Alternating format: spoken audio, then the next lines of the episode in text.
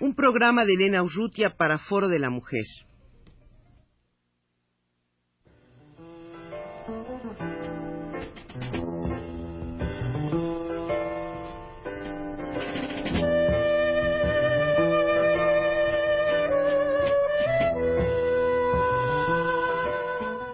Foro de la Mujer.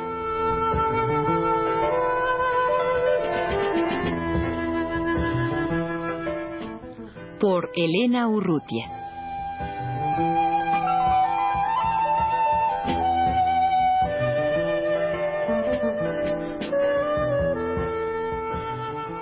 El cine de mujeres. ¿Qué hechos objetivos determinan que de su inexistencia surja de pronto a mediados de la década de los 70 el cine de mujeres en la República Federal de Alemania.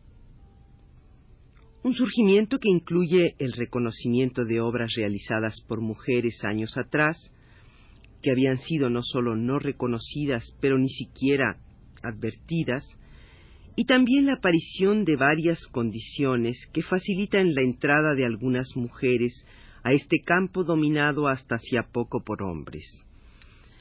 Renata Mogram señala cuatro factores decisivos para este desarrollo que llevó al cine femenino a tener un lugar fijo en el cine de la República Federal Alemana.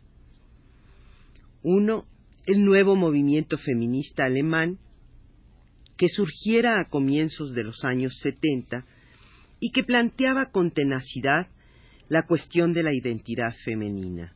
Dos, la creación de escuelas superiores de cine con las cuales la mujer tuvo por primera vez la oportunidad de aprender oficialmente el oficio de hacer cine y ya no esperar encontrar al gran maestro que casi siempre prefería los asistentes de dirección masculinos.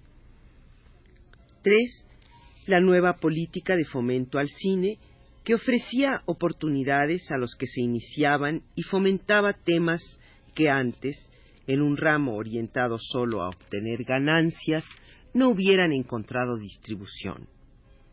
Cuatro, la nueva valoración del factor subjetivo y con ello la tendencia a no desvalorizar la temática individual considerándola privada, sino a comprenderla en su significación social.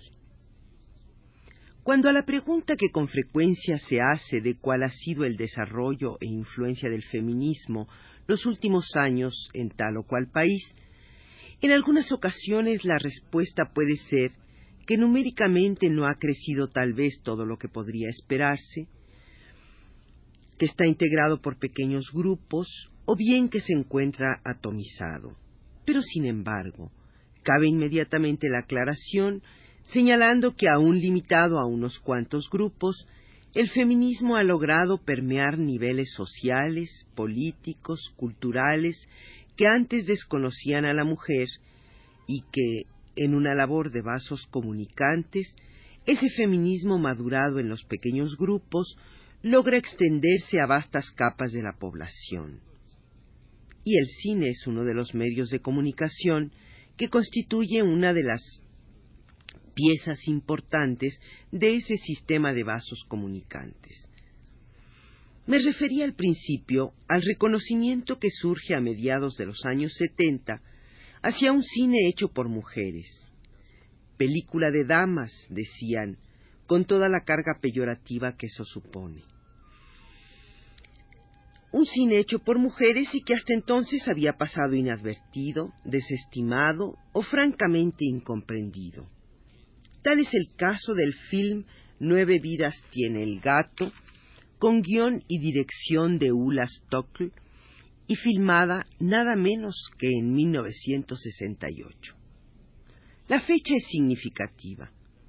Esos últimos años de la década de los 60 no habían visto aparecer en gran número de países, y la República Federal Alemana entre ellos, el movimiento de liberación de la mujer si bien es cierto que en esos años la inquietud de la mujer ya estaba en el aire y empezaba a definirse una busca de identidad de la misma. Ulla Stockl partió para la elaboración del guion de Nueve Vidas de una encuesta hecha a varias mujeres de su medio, de su grupo, que trataba de establecer sus interrogantes, sus expectativas, su lugar en la sociedad. La autora entendía que las mujeres no habían tenido nunca la posibilidad de llevar la vida que ellas querían y que si algo debían defender es que ellas podían, pueden querer algo. Toma entonces a cinco mujeres, cinco personajes que describen otras tantas posibles actitudes de mujeres que quieren finalmente salir de sus dependencias con todas las contradicciones que esto significa en un momento de transición en que se está apostando hacia el cambio, con los pies todavía bien asentados en lo anteriormente inmutable. ¿Qué tienen en común Catarina, dedicada a la prensa sensacionalista, Ana, la mujer niña juguetona e irresponsable, Magdalena, esposa y madre, aferrada a esos papeles que le dan su razón de ser, y su única identidad. La cantante de moda Gabriele y Kirke, la maga que oníricamente cobra presencia, parecería que la autora quiere subrayar dos puntos en común. El que ninguna de las cinco protagonistas tuvo una verdadera formación y el hecho de que el sentimiento de solidaridad femenina no es considerado como una posibilidad que dé fuerzas para enfrentar cada una su propia e individual circunstancia. Y claro, la autora plantea en su film la esfera privada de sus protagonistas, una esfera por lo demás mal vista, mucho tiempo antes de que el feminismo haya hecho tomar conciencia de que lo privado es político. Razón suficiente para que a la crítica de película de damas se añadiera el término descalificador de poco política, es decir, sin ningún interés, irrelevante. Y sin embargo, es relevante. No lo demuestra con creces el reconocimiento que un ciclo de cine de mujeres, promovido oficialmente por el gobierno de la República Federal Alemana, le da, aunque sea quince años después de haber sido filmada. Es relevante, digo, la descripción de estas interrelaciones humanas que muestran la desorientación de las mujeres, sus contradicciones y, sobre todo, su difícil emancipación emocional. Volviendo al ciclo Cine de Mujeres de la República Federal Alemana, Renate Mohram, de quien hablábamos un poco antes, eh, dice que cuando hace 20 años, el 28 de febrero de 1962, 26 jóvenes cineastas firmaron en Oberhausen un manifiesto para renovar el cine alemán, no había entre ellos ninguna mujer. Cuando apareció la primera publicación sobre el joven cine alemán, 11 años más tarde, um, que se llamó Los Cineastas 1973, Tampoco se le daba la, palabra allí a ninguna cineasta femenina, a pesar de que en ese entonces ya había algunas directoras de cine, eh, concretamente Ulla Stockl, de quien hablaba yo hace un rato, y su película Nueva Vida, Nueve Vidas tiene el gato, filmada en 1968, una película de Mais Pils, eh, también de 1968, y también de este año, una película de Erika Runge. El problema que no se les tenía en cuenta. Ulla Stockl describe la situación de 1968 diciendo se llegó al extremo de que yo sentía que no existía, no solo que no se me comprendía, sino que ni siquiera existía. Y aún en el año 1974, preguntaba Helke Sander, editora de la revista feminista de cine, Mujeres y Cine, ¿Dónde están las mujeres en el cine? Respondiendo al mismo tiempo, la mujer está del otro lado de la cámara, contemplada, usada y dirigida por hombres. Actualmente, dice Renata Mohram, esta situación cambió básicamente. Aproximadamente desde mediados de la década de los 70, las cineastas femeninas de la República Federal de Alemania llamaron la atención del público y brindaron con sus películas un aporte importante al nuevo cine alemán.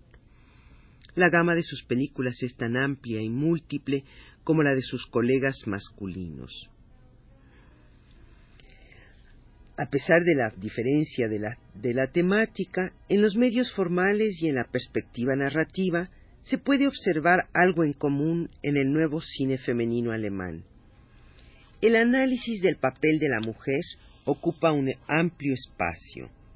La mayoría de las cineastas ya no quieren tomar las imágenes que los hombres proyectan de las mujeres sin cuestionarlas, sino que tratan de decir yo y de transmitir visualmente sus propias experiencias como mujeres en esta sociedad.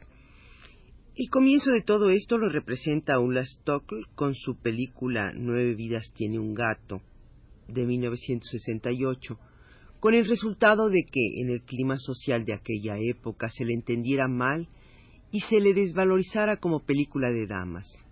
En esa época se consideró una tontería presexual la ternura entre mujeres representada en el film y que en el movimiento femenino de hoy se considera un componente importante de la sexualidad femenina.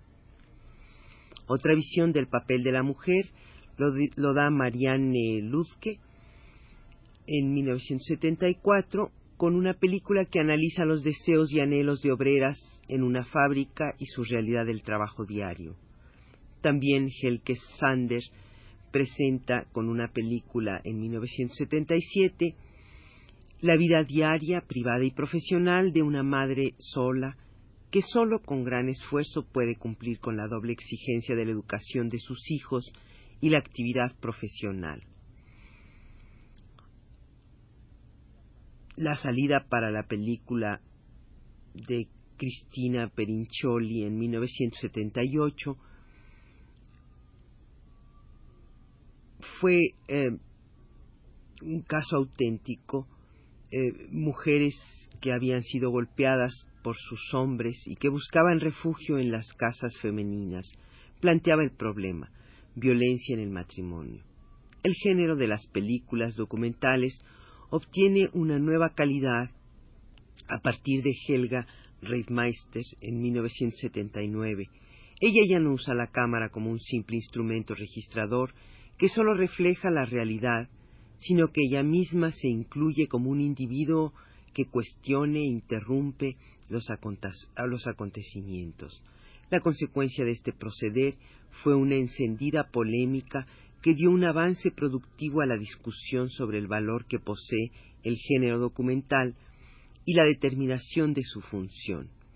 La contraparte de Helga Reitmaster es Ulrike Oettinger considera sus películas como construcciones artísticas que no pueden medirse con la realidad. Las películas de Jutta Bruckner, Helma Senders Brahms e Ingemo Engström tienen en común, a pesar de sus diferencias, que investigan la identidad femenina a través del intento de reconstruir la historia, de buscar huellas en el propio pasado. Todas las cineastas referidas logran liberarse de diferente manera de los clichés femeninos que predominan y tomaron como objeto de sus films nuevas imágenes de mujeres y sus posibilidades en la sociedad.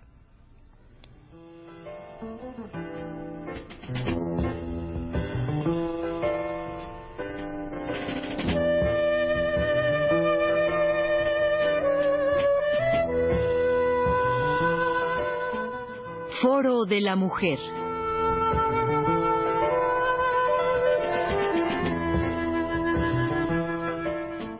Por Elena Urrutia.